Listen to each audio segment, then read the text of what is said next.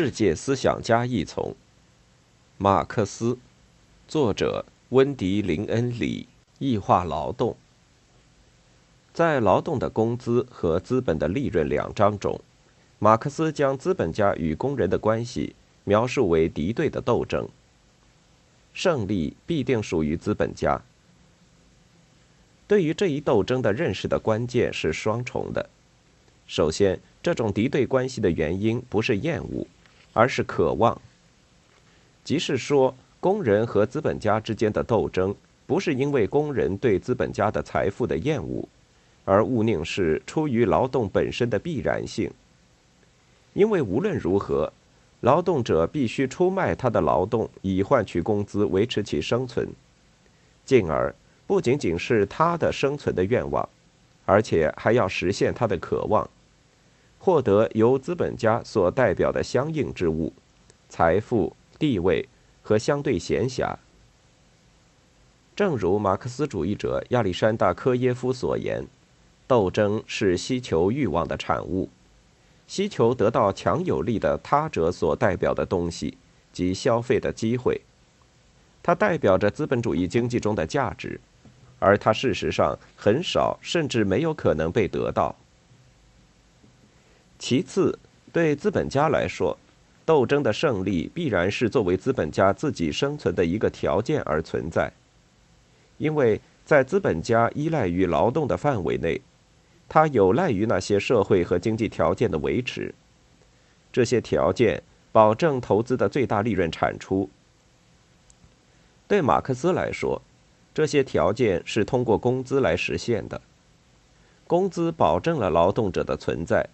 使他一能够再生产他的劳动能力，二这种再生产是通过产品消费来实现的，产品消费不仅满足需要，而且满足超出需要的欲望，从而使劳动者更积极、更艰苦的劳动，因而三保证资本家的利润盈余，在此他的竞争能力具体化在劳动者的消费之中。劳动者需求的越多，资本家的力量自然变得越大。资本家对财富的代表刺激了一种不公平的比较，不仅仅是工人之于资本家的比较，而且还有无产阶级本身内部的比较。正如马克思所一语道破的：工人越努力劳动，他得到的越少；他消费的越多，他越属于资本家；他需求的越多，他越少自由。劳动者生存的希望就这样必然的成了资本家的胜利，因为它不仅保证了剥削的条件，而且保证了在通过资本积累劳动者能够与资本家竞争的地方，这些条件的阻碍物的出现。正如马克思所言，工人降低为商品，而且降低为最低贱的商品，工人的贫困同他的产品的力量和数量成反比。劳动者越是努力工作以增加他自己的工资，资本家的利润越自然增加。资本家对生产的再投资扩大了他的财富，因而也不仅增强了他控制劳动条件的力量，还增强了他控制最有利于生产升级产品和服务的大量消费的社会和政治条件的力量。这就是政治经济学的规律。工人生产的越多，他能够消费的越少；他创造价值越多，他自己越没有价值，失去价值。工人的产品越完美，工人自己越畸形；工人创造的对象越文明，工人自己越野蛮。劳动越有力量，工人越无力；劳动越机巧，工人越愚笨，越成为自然界的奴隶。一八四四年，《经济学哲学手稿》。这些规律的力量不仅是经济学上的，而且还是心理学上的，因为工资不再仅仅代表渴望或需要，在它代表可以购买的限度之内所欲的东西的意义上，它决定劳动者的渴望和需要。由此看来，劳动者与他的对象的关系不可能仅仅是经济关系，还必然是无所不在的心理学意义上的关系，与他的肉体事实一样。劳动者一为实现他的需要必须工作；二必须能够用某种手段个体化他的自我。在此手段中，需要可以被投资。马克思把这一心理学描述为发狂式的。工资的提高在工人身上引起资本家般的发财欲望，但是工人只有牺牲自己的精神和肉体，才能满足这种欲望。工资的提高以资本的积累为前提，并且导致资本的积累，因而劳动产品越来越作为某种一级的东西与工人相对立。同样，分工使工人越来越片面化和从属化。分工不仅导致人的竞争，而且导致机器的竞争。因为工人被贬低为机器，所以机器就能作为竞争者与它相对抗。最后，正像资本的积累增加工业的数量，从而增加工人的数量一样，由于这种积累，同一数量的工业生产出更大量的产品，于是发生生产过剩，而结果不是有很大一部分工人失业。就是工人的工资下降到极其可怜的最低程度，这就是对工人最有利的社会状态，即财富正在增长、增进的状态所产生的后果。一八四四年经济学哲学手稿。人们不必进一步寻求以发现劳动者的发财欲望是被对资本家的嫉妒所驱动的证据，因为其原因在于。为工资牺牲自己的精神和肉体的心甘情愿，进而这种发狂不仅仅是资本主义心理学的偶然特征，而且是一个必然特征，因为它激发了资本家和劳动者之间的竞争，以便得到公开展示消费的更多机会。为争取工资的精神和肉体的牺牲，同样是一种价值的牺牲，这种价值直接的以发狂的成功来衡量。也即用工资本身来衡量，这样一种动力学说明了马克思所说的疏离或异化的条件，既是经济学也是心理学上的条件。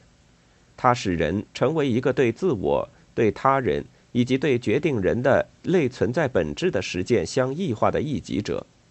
因为工资代表劳动者对他自己而言的价值。在他的作为一个劳动的生产者的能力中，工资也代表劳动者对他人而言的价值，即作为一个在大生产之中的工人机器，他在事实上和心理上都与他的产品相分离。在德萨瑞制药厂，训练的是使一个人的身体适应一种机械化的系列运动的操作，唯一需要做的决定。就是计算一个人的身体与生产器具的关系。我测量我的手臂、双手和肩膀及其距离，我使自己适应它。马克思写道：“物的世界的增值同人的世界的贬值成正比。劳动生产的不仅是商品，它生产作为商品的劳动自身和工人。在药厂。”这一商品是由一个劳动者可能完成，也可能完不成的份额来代表的。份额是一个毫不模糊的衡量价值的尺度，它不仅决定一个工人是否涨工资或升级，而且还决定他能否继续劳动的权利。马克思论证说，劳动的产品对于劳动者来说必定是不可认识的。因为它与产品的关系，事实上和一架机器与产品的关系没有区别。它完全被作为一种生产资料来看待，从而它就被划分为任务，其价值是由生产的各部分和劳动的可取代性来决定的。劳动者成了无产阶级，成了机器上众所周知的齿轮，他的劳动所生产的对象，婴儿注射针、牛肉馅饼、自动车。课本或法律判决等等，作为一种异己的存在物，作为不依赖于生产者的力量来对抗它。劳动的产品成了这样一个对象，它的物化了的劳动不是代表劳动者的创造性，而是代表劳动者与资本家之间的奴役关系。正如马克思雄辩的说明的，凡是成为他的劳动产品的东西，就不再是他自身的东西。正因为人是类存在物，异化构成了劳动者与劳动对象的关系以及他与自然的关系的特征。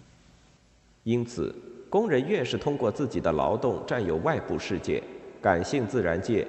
他就越是在两个方面失去生活资料。第一，感性的外部世界越来越不成为属于他的劳动的对象，不成为他的劳动的生活资料。第二。感性的外部世界越来越不给他提供直接意义的生活资料，即维持工人的肉体生存的手段。一八四四年经济学哲学手稿。对无产阶级来说，资本主义竞争的结果是劳动者首先必须作为一个劳动者而存在，即作为一个秘书、一个码头工人、一个试验技术人员、一个烤饼师傅、一个女佣、一个编辑、一个教师。以及作为一个肉体的主体而存在，因为，他只有作为工人才能维持自己作为肉体的主体，并且只有作为肉体的主体，他才能是工人。一八四四年经济学哲学手稿。这样一种悲惨循环的具体现实就是压迫。作为阉割的异化，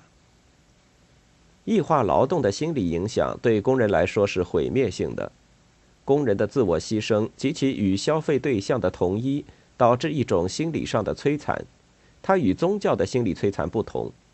对一切真正的实践劳动可以保留的东西的摧残。劳动被体验为一种自我的丧失，或者根本谈不上发展。因此，结果是，工人只有在运用自己的动物机能——吃、喝、生殖，至多还有居住、修饰等等的时候。才觉得自己在自由活动，而在运用人的机能时，觉得自己只不过是动物。动物的东西成为人的东西，人的东西成为动物的东西。一八四四年经济学哲学手稿。根据马克思，这种非人化状态所包含的特征是多重的。首先，无论在何种程度上，工人的劳动生产的对象对他来说是异己的。是资本主义权力不平衡的表现。劳动对象反映了劳动者的无权状态和对劳动者自己而言的相对价值。异化了的生产对象使劳动者对他自己仅仅表现为劳动，因而是一个生产过程中的可取代的特征，一架机器。他的人的面孔已经完全被作为这一过程的痕迹，如果不是一个潜在的阻力的话，而抹去了。此外，在不牺牲它的存在所必须的效率和便利的前提下，资本主义大生产不可能有其他的情形，而还能保持它的大的特征。因为对象不仅对劳动者表现自身为异化的，而且表现自身为大，它的可欲不再被局限在需要生产它的劳动的范围之内，而是被维系于整个的吸引力之上，即是说。被维系于无产阶级对劳动对象的消费的竞争之中，在对象的异化被诸如时尚、时髦和生活方式等等观念所显示的整体吸引力缓和的意义上，这种竞争可以被很好的描述为疯狂。设定了消费劳动对象所需要的精神和肉体的牺牲，劳动者与有此种观念所表现的对象的关系只能是疯狂。其次，在劳动者根据他的异化了的劳动来决定他的价值的意义上，他与决定其类存在特征的生命活动相异化。马克思写道：“这种关系是工人对他自己的活动一种异己的、不属于他的活动的关系。在这里，活动是受动，力量是无力，生殖是阉割。工人自己的体力和智力，他个人的生命。”因为生命如果不是活动，那又是什么呢？这生命是不依赖于他，不属于他，转过来反对他自身的活动。一八四四年经济学哲学手稿。工人与生命活动的关系，与他的生命最本质和亲密者的关系，和他与他的劳动的关系一样，成为异化的了。而吃、喝、生殖等等，固然也是真正的人的机能。但他们的实现的条件不属于劳动者的事实，影响了他们从实践的手段到实践的终极目的的转化。根据他的性别分工的概念，马克思将异化，至少是间接的异化，与阉割相联系是不足为奇的。显然，马克思将劳动者等同于男性，因而阉割可以很好的说明劳动者与其生命活动相异化的体验。作为分工的起源，这种生命活动将人从非人的动物中区分出来，并保持其仍为一种真正的人的机能，即异性性关系。在资本主义，甚至使生育成为异化活动。由于再生产的需要是可取代性的劳动，因而它是可剥削的。但由于其可剥削性，又被认为是卑鄙的的意义上。阉割描述了资本主义造成的最糟糕的可能后果。使马克思关于异化的分析发生动摇的是，他没有将生殖包括在实践的可能性的范围之内，而是公开的将它作为实践的必要而非充足条件排除了。妇女是否也能成为异化的的问题仍然悬而未决。假如异化本身。正是以从事被认为是反实践，但内在于妇女及生育的生命活动的能力为前提，我们就可以问：妇女是如何被异化的呢？也就是说，由于妇女在生育中所扮演的角色，她们要么不能，要么没有作为妇女跻身于参与实践的行列。那么，在什么条件下妇女才能够被异化呢？一个可能的回答是。即使妇女不能作为妇女被异化，她们必然能够作为劳动者被异化。如果妇女的劳动能力不仅仅如男性的劳动能力一样可以被买卖，而且假定在父系文化中妇女已经体验过这种贬值的话，那么在某种意义上，妇女的被异化是有过之而无不及。然而，即使这种说法是正确的，在妇女不可能体验被阉割的意义上，这一回答仍然是失败的。即是说，按照马克思的理论，男性显然可以作为男性被阉割。事实上，因为异化被体验为阉割，他们必须如此。看起来这是一个比较节制的建议，即妇女对工资劳动的体验不能用这种模式来说明。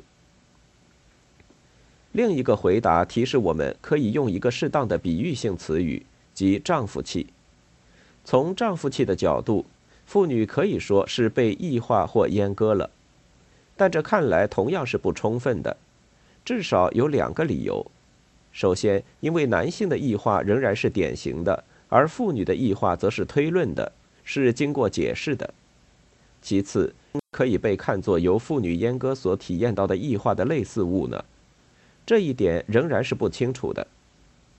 从一个自我意识。其文化意义可能在于一个皮带扣相同的价值水平上被估价的核心方面异化出来的东西，似乎是不连贯的和人为的设计成的。简单的用女人气的丧失来取代丈夫气的丧失是不行的。即使我们退一步承认这一有高度争议的方法，即将女人气与女性相等同，将丈夫气与男性相等同。对于妇女的异化体验来说，也没有任何东西可以从这一相关中得出。此外，考虑到马克思关于妇女在生育中的角色的观点，妇女异化的情形看来更加阴暗模糊。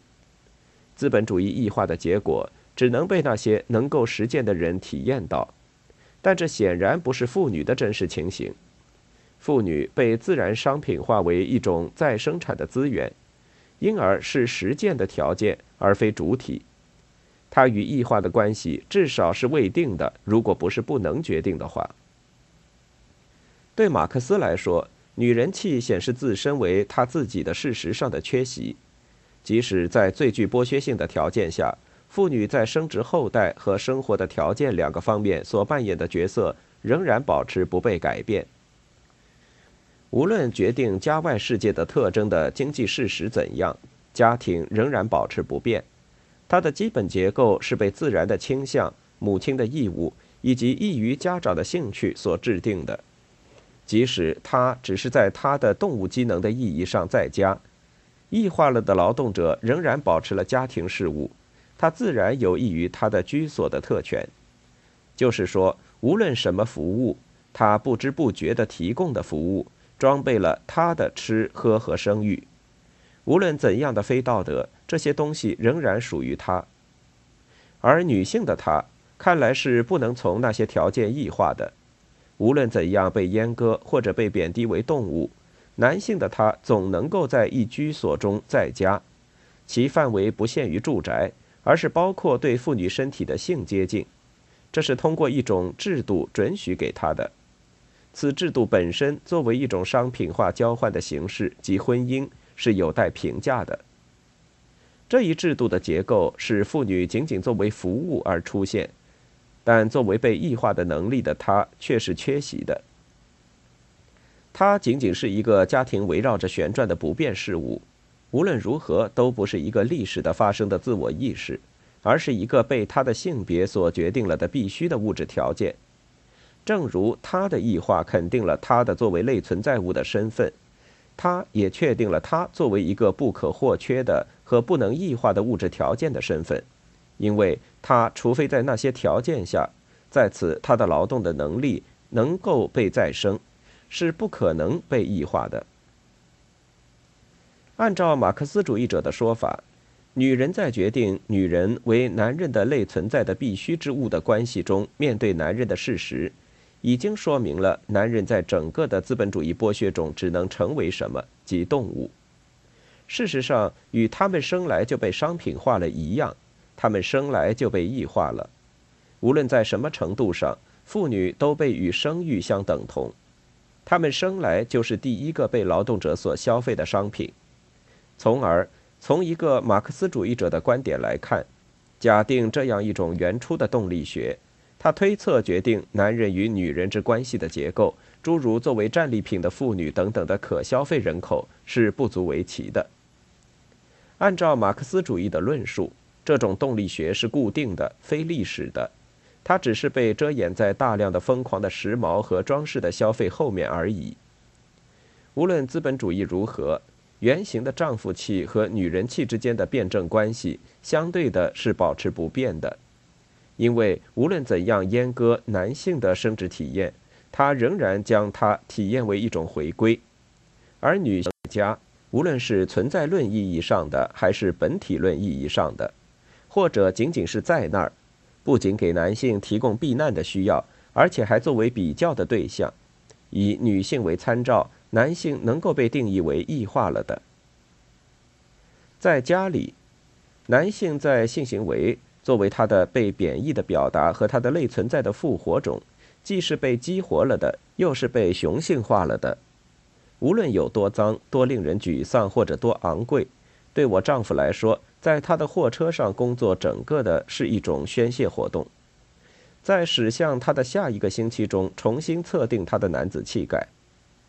在家里，我作为女性在等待，就是说，作为那个没有他，他就既不能驱邪，也不能将他自己从他的动物机能中区别出来的对象在等待。在此性经济学中，女人气是男人气的固定不变的能商品化的资源。我制作冰茶，穿着随便的夏衣，怀孕。女性不仅作为母亲和妻子，而且在没有她就不可能有子孙的意义上，还作为历史和未来，是男性的生命的必要条件。在真实和比喻的双重意义上，他都在其中投资了他的身份。我有了双胞胎儿子，他却出去抽雪茄。无论马克思对于异化的分析在其他方面是如何激进和富有洞察力，他对于异化分析的不一致的逻辑严重的伤害了他的洞见的力量。其将男性与工人异化和阉割相等同的形而上学意义，不能因为仅仅将妇女纳入工资劳动的分析视野之内就得到改进。无论在何种意义上，男性他。既能被化简为女性，她作为动物所代表的东西，又能在与作为实践的潜能的女性她的完全对立中被定义，而女性她则注定被排除在人类自由充分实现之可能的条件之外。正如马克思所言，女性她不能围绕着她自己的太阳而旋转，因为她的太阳乃是男性她的太阳。也就是说，对女性她来说，他的太阳与他自己相比不再具有现实性。如果没有异化的可能，他永远不可能是为他自己的存在。一个比较有力的反对，可能是由女权主义运动所造成的巨大的社会和经济进步，已经削弱了这一分析的力量。在有了更多的经济机会之后，妇女似乎已经能够享受资本主义赐予男人的同等好处。将异化视为阉割，似乎已经不再准确，而应该将其看作是一种受压迫的平等机会。人们只要看一看诸如希拉里·克林顿。詹妮特·瑞娜、路特·巴根斯伯格这些女强人就可以知道，女权主义运动的收获确实是实质性的。但要得出这样的结论，可能为时过早。如果说妇女要比以前更加直接地面对工资劳动的现实，那是不错的。但是对绝大多数妇女来说，这绝不意味着拥有一份工资必然能与地位的上升相关，尽管有例外。想象一下这种情形，在美国，职业妇女仍然要负责大多数家务劳动。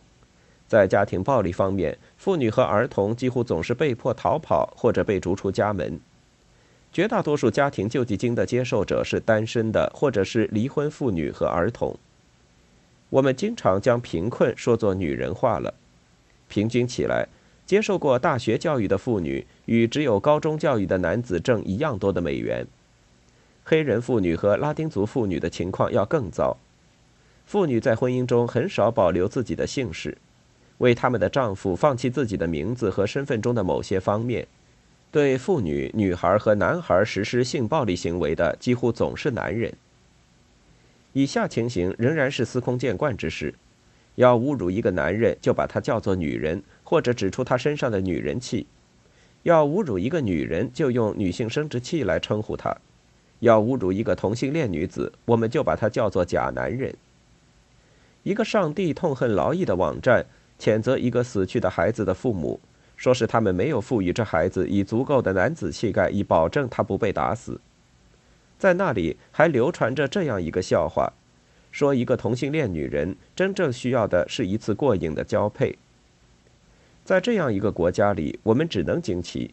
在征服许多压迫形式方面，我们究竟走了多远？在这样一个世界里，在这里，强奸被用作战争的武器；在许多文化中，切除阴蒂仍然是女子的成人仪式；在每一个发展中国家和发达国家中，女孩读写能力落在男孩后面。我们必须考虑马克思关于异化的分析正确的可能性。解放的原型主体是男性。而任何希望改变他的批判性分析，不仅仅要将妇女包括在内，而且要从他们自己的角度将妇女思考为自律的主体。这种分析必须意识到，经济压迫是与对女性的憎恨相结合的。